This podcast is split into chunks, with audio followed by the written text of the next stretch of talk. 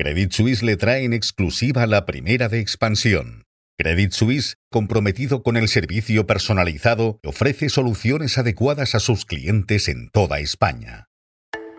Buenos días. Las aerolíneas prevén que este invierno alcanzarán una operativa de récord. Artur Zanón, corresponsal de expansión en Londres, nos va a contar las claves de ese optimismo. Además, hablamos sobre el impacto económico de la guerra entre Israel y Gaza y sobre la pugna que mantienen ACS, Acciona y FCC por la construcción de un túnel en Canadá. También nos fijamos en los resultados históricos de Entre Pinares, la quesera de Nos colamos en la cocina del Santiago Bernabéu y les desvelamos cuándo se estrenará en Apple TV la nueva película de Martin Scorsese. Este invierno las aerolíneas podrían alcanzar una operativa de récord. Sus previsiones para la temporada baja, que va desde el 30 de octubre hasta el 29 de marzo, son inmejorables. Han programado 127 millones de asientos. Artur Zanón, corresponsal en Londres de Expansión, nos cuenta todas las claves. Ni las guerras, ni la subida de los precios, ni la supuesta falta de aviones. Las aerolíneas esperan que nada impida alcanzar un récord de actividad en el próximo invierno en España. Para la temporada baja, entre noviembre y marzo, Iberia, Ryanair, EasyJet, Vueling y el resto de compañías han programado 127 millones de plazas, un 13% más que antes de la pandemia, según la Asociación de Líneas Aéreas. El récord no solo se registrará en Canarias, Baleares o Andalucía, sino que también llegará a Madrid y Barcelona, los dos principales aeropuertos hasta ahora lastrados por su menor dependencia del turismo y la lenta recuperación de los viajes de negocios. El optimismo para el próximo invierno no oculta la gran preocupación del sector en el medio y el largo plazo, que se traduce en pedir incentivos para promover más combustibles sostenibles, en la exigencia de implantar ya el cielo único europeo y en la crítica a los nuevos impuestos sobre el queroseno. La guerra entre Israel y Hamas y su posible expansión a otros países de la zona no solo supone un riesgo geopolítico, sino que también amenaza la economía global. La guerra está teniendo ya un impacto directo, por ejemplo, en la subida del precio del petróleo y del gas. Por cierto que mañana Egipto acogerá una cumbre internacional sobre la crisis de Gaza. Contará con la presencia del presidente del gobierno español en funciones, Pedro Sánchez, y del presidente francés Emmanuel Macron, además del primer ministro de Canadá, Justin Trudeau. También estarán presentes el canciller alemán Olaf Scholz, la primera ministra italiana Giorgia Meloni, el primer ministro británico Rishi Sunak y el presidente de la Autoridad Nacional Palestina Mahmoud Abbas. Esta madrugada, el presidente de Estados Unidos Joe Biden se ha dirigido a sus compatriotas y ha pedido al Congreso miles de millones de dólares para ayudar a Israel y a Ucrania. Canadá figura entre las mayores plataformas de crecimiento de las constructoras españolas.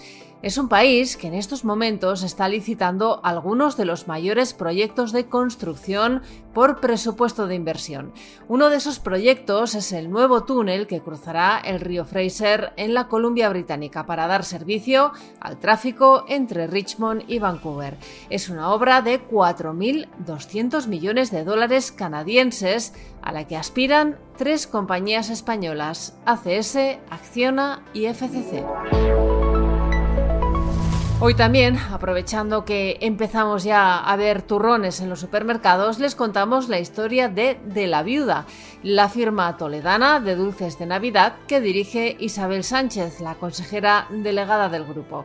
La compañía emplea a 550 personas de media al año y estima cerrar 2023 con una facturación de 138 millones de euros. Además, nos metemos en la cocina del Santiago Bernabéu. Son unas instalaciones en las que se pueden preparar menús hasta para 6.000 personas como invitados VIP del estadio o personas que asistan a eventos, por ejemplo, conciertos. Recogemos también los resultados de Entre Pinares, el proveedor de queso de Mercadona, que ha registrado un año histórico. El grupo de alimentación finalizó el año pasado con una cifra de negocio de 486 millones de euros. Es un 25% más.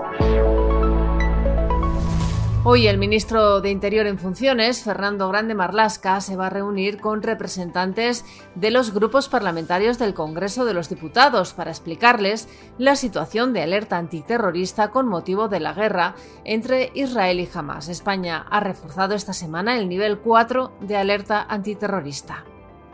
Y en Oviedo, los reyes de España, acompañados de la princesa Leonor y de la infanta Sofía, presidirán en el Teatro Campo Amor de Oviedo la ceremonia de entrega de los premios Princesa de Asturias, que este año distinguen, entre otros, a la actriz estadounidense Meryl Streep y al escritor japonés Haruki Murakami. Y en la bolsa el IBEX 35 cayó ayer un 0,72%, suma dos sesiones a la baja y perdió la cota de los 9.200 puntos. Financial Times destaca esta mañana el discurso de Biden a la nación estadounidense y analiza también el estreno de la nueva película de Martin Scorsese, Killers of the Flower Moon. La película ha sido producida por Apple y se estrenará primero en cines y dentro de 45 días en la plataforma de la compañía. Apple hará lo mismo con Napoleón. El biopic dirigido por Ridley Scott se estrenará en cines a finales de noviembre. Estos son algunos de los asuntos que van a marcar la actualidad económica, empresarial y financiera de este viernes 20 de octubre. Soy Amayor Mechea y han escuchado la primera de Expansión. Nos pueden seguir de lunes a viernes a través de expansión.com, de nuestras redes sociales y de las plataformas Spotify, iBox y Apple.